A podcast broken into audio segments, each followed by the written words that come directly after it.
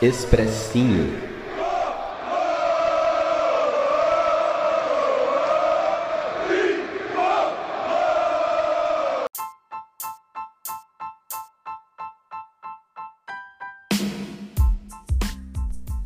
Salve, salve, torcida tricolor! Gustavo Canato na área trazendo mais um expressinho com análises e opiniões referentes aí ao nosso tricolor paulista, o tricolor do Morumbi. Como vocês bem perceberam, eu fiquei alguns dias ausente, muita coisa aconteceu desde a última live, desde o último expressinho.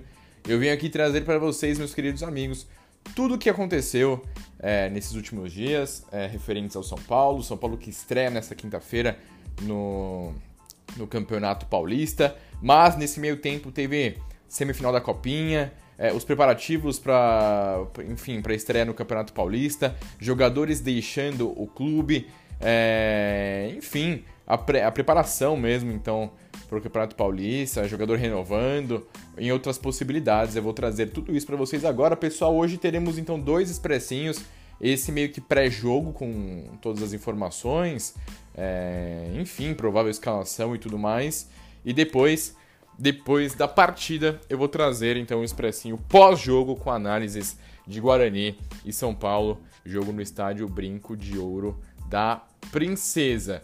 Então vamos lá, pessoal, começando pela Copinha. O São Paulo chegou à semifinal da Copa São Paulo de Futebol Júnior. Foi muito bem, obrigado na competição. É, chegou muito além do que eu imaginava. Não porque a molecada não tem capacidade, mas porque são jogadores muito jovens, né? Muita molecada desse sub-20 já está há bastante tempo no profissional. Então são muito jovens jogadores de 17, 18 anos, com pouco amadurecimento ainda. Além disso, São Paulo teve desfalques é, antes da copinha, né? Antes do início e durante a copinha, com jogadores escalados para profissional, jogadores lesionados e jogadores que acabaram, enfim, tendo problemas físicos durante a competição. Isso não impediu que o São Paulo fizesse uma grande copinha, chegando às semifinais, eliminando ótimos times como o Cruzeiro, como o Vasco, revelando bons jogadores. É, eu destaquei já diversas vezes os caras que eu, que eu gostei demais: o Caio, o Vitinho, o Maioli, o Pablo, o Yang, o Natan, o Beraldo, o Luizão, o Petri. Enfim, jogadores que demonstraram qualidade. Mas contra o Palmeiras, é, na, na Arena Barueri, o tricolor acabou perdendo, sucumbindo. Apesar de eu não ter achado que o São Paulo mereceu perder, o time do Palmeiras muito mais forte, muito mais maduro com muito mais rodagem nos profissionais, era o grande time da competição, acabou sendo campeão no fim das contas. Naquela partida, o São Paulo fez um primeiro tempo muito ruim, o Palmeiras poderia ter definido no primeiro tempo mesmo a classificação. Mas no segundo tempo, o São Paulo foi muito bem, botou duas bolas na trave, criou possibilidades, jogou mais futebol que o Palmeiras. Acho que o empate talvez fosse o resultado mais justo. E a molecada do São Paulo acabou não conseguindo empatar, acabou perdendo por 1 a 0 foi eliminado. Ainda teve aquele caso absurdo da invasão de campo e do torcedor que jogou uma faca no gramado, que enfim acabou com toda a vibe da partida, cenas absolutamente lamentáveis. Então essa foi a copinha do São Paulo, uma copinha muito boa. A tendência é que muitos desses meninos tenham maturidade para disputar a próxima no ano que vem. E aí, quem sabe, o São Paulo tenha ainda mais possibilidades de título. A verdade é que alguns desses meninos já estão é, trabalhando com os profissionais e já foram inscritos, inclusive, na disputa do Campeonato Paulista, estarão relacionados para a partida entre Guarani e São Paulo e nas demais partidas, muito porque o, o São Paulo teve problemas na preparação física dos seus atletas, muita gente pegou Covid, é, muita gente pegou Covid, foram, se não me engano, oito atletas apenas que conseguiram ficar do primeiro dia de pré-temporada até esse início é, de Campeonato Paulista, enfim, treinando ininterruptamente. Isso trouxe problemas aí para a comissão técnica. E o Rogério optou por subir alguns meninos, então o Caio, entre os profissionais, é, entre os jogadores que também foram inscritos, você tem o Lucas Beraldo, que também treinou com os profissionais, o Pablo. É, eu não vou lembrar de todos, mas existem outros meninos que estão, que estão inscritos naquela lista de molecada e que estão treinando no CT de Cotia. O Rogério que ainda quer mais reforços, sobretudo no setor ofensivo, com, com o ponta de velocidade, o São Paulo precisando de zagueiro também, já que, enfim, o Arboleda vai ser convocado muitas vezes durante a temporada e é uma posição carente que o São Paulo tem hoje no banco de reservas.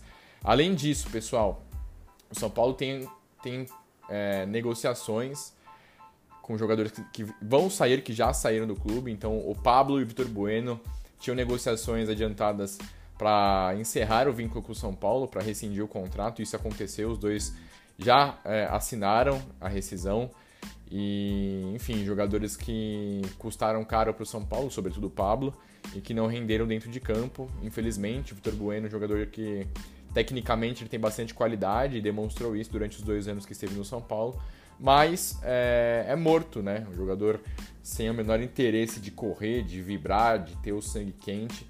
Muito pelo contrário, um cara muito morno dentro de campo e não é esse tipo de jogador que o São Paulo precisa, até por isso ele perdeu muito espaço e o Pablo sendo Pablo, né? Um jogador que, pelos números dele, antes de chegar ao São Paulo, nunca deveria ter sido contratado pelo valor que ele foi contratado. Jogador de uma temporada apenas no Atlético Paranaense, muita gente quis ele, o Flamengo queria ele.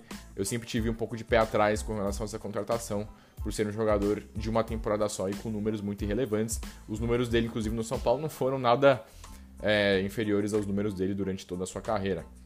Enfim, os dois jogadores, inclusive, devem fechar com o Atlético Paranaense. No caso, o Pablo, o São Paulo garante 30% dos direitos econômicos do jogador. A diretoria calcula, enfim, é um, uma, uma, economia muito grande com salários, bonificações. O São Paulo parcelou o que devia para os dois atletas, então mais uma dívida que acabou sendo prolongada e o São Paulo economizando mensalmente, talvez abrindo um pouco de espaço para trazer outros jogadores ou simplesmente uma economia mensal importante. Um jogador que permanece no tricolor é o atacante Juan, ele que tinha contrato só até o meio do ano, ele fechou então com o tricolor até 2024, essa renovação muito importante. Um jogador é, de qualidade, centroavante, São Paulo não tem o São Paulo só tem o, o Caleri como centroavante de referência e vai ter então o nosso queridíssimo Juan para ser o reserva do Caleri, uma opção durante a temporada, fechou um contrato longo. Vamos ver se o Juan consegue dar um salto, ele que recebeu algumas, algumas oportunidades no fim do ano passado, mas também não, não teve nenhum grande destaque Assim, falando da partida dessa quinta-feira, o São Paulo joga contra o Guarani às 21h30 no Brinco de Ouro da Princesa, em Campinas, estreando aí o nosso tricolor da massa. Eu acho que o São Paulo pode fazer um bom campeonato brasileiro, tem tudo para para tentar buscar esse bicampeonato. Os rivais do São Paulo já estrearam, o Santos empatou, o Corinthians empatou e o Palmeiras já tem dois jogos, duas vitórias importantes. É, um jogo foi adiantado por conta do, do queridíssimo Palmeiras disputar o Mundial de Clubes. O São Paulo é o último dos grandes paulistas a estrear. O time que deve vir a campo com, vamos lá, no 4-1-3-2, formação que o Rogério gosta de usar, ou o famoso 4-4-2. Thiago Volpe no gol, Rafinha na lateral direita, a dupla de zaga Miranda e Léo. O Arboleda está convocado para a seleção equatoriana, vai desfalcar o São Paulo. E o Reinaldo fechando o quarteto defensivo, ali pelo lado esquerdo. No meio campo, Gabriel Neves substituindo o Luan. Luan que teve problema físico, tendo alguns probleminhas aí, ainda não se recuperou 100%. Ainda não estreou com o Rogério, inclusive, está muito tempo parado o nosso volante Luan. O Gabriel Neves tendo a oportunidade, uma das poucas vezes que ele deve começar como titular. Vamos ver como vai sair aí o volantão uruguaio. Meio campo do São Paulo, Nicão mais pela direita, o Alisson mais pela esquerda, talvez o Patrick entre na vaga do Alisson, essa é a única dúvida e o Gabriel Sara como um homem mais articulador no meio-campo. E a dupla de ataque, Caleri, número 9, e o Rigoni com a 7. O Luciano teve problema físico também e não começa essa temporada como titular. O São Paulo tem alguns probleminhas físicos. Enfim, esse deve ser o time que, que estreia no Campeonato Paulista. A, a outra coisa interessante é a mudança de numeração, né? Eu não cheguei a comentar com vocês. É, o Nicão, a gente comentou na live que recebeu a camisa número 10 o Rigoni pegou a 7 e o Caleri pegou a 9. A 9 que era do Pablo, a 7 que era do Rojas, jogadores que não pertencem mais ao São Paulo. E o Alisson pegou a 12, que era do nosso queridíssimo Vitor Bueno, Patrick com 88, o Rafinha com a 13 e o Luan pegou a camisa 8. A minha expectativa é boa, pessoal. Hoje quem apita é o Luiz Flávio de Oliveira, assistido pela Neuza Inês Bach e pelo Anderson José de Moraes Coelho VAR fica por conta do Vinícius Furlan. Teremos o VAR desde a primeira rodada do Campeonato Paulista. Acho que o São Paulo tem tudo para fazer uma boa partida. O time do Guarani não tem nenhum grande jogador, nenhuma grande estrela. E a gente tem tudo para iniciar a temporada com o pé direito. Esse foi aqui um expressinho meio pocket, pessoal. Mas acho que deu para comentar bastante sobre tudo. Daqui a pouco teremos São Paulo e Guarani, então, Guarani e São Paulo, e eu trago o pós-jogo para vocês conferirem todas as informações. Tamo junto, valeu e tchau, tchau.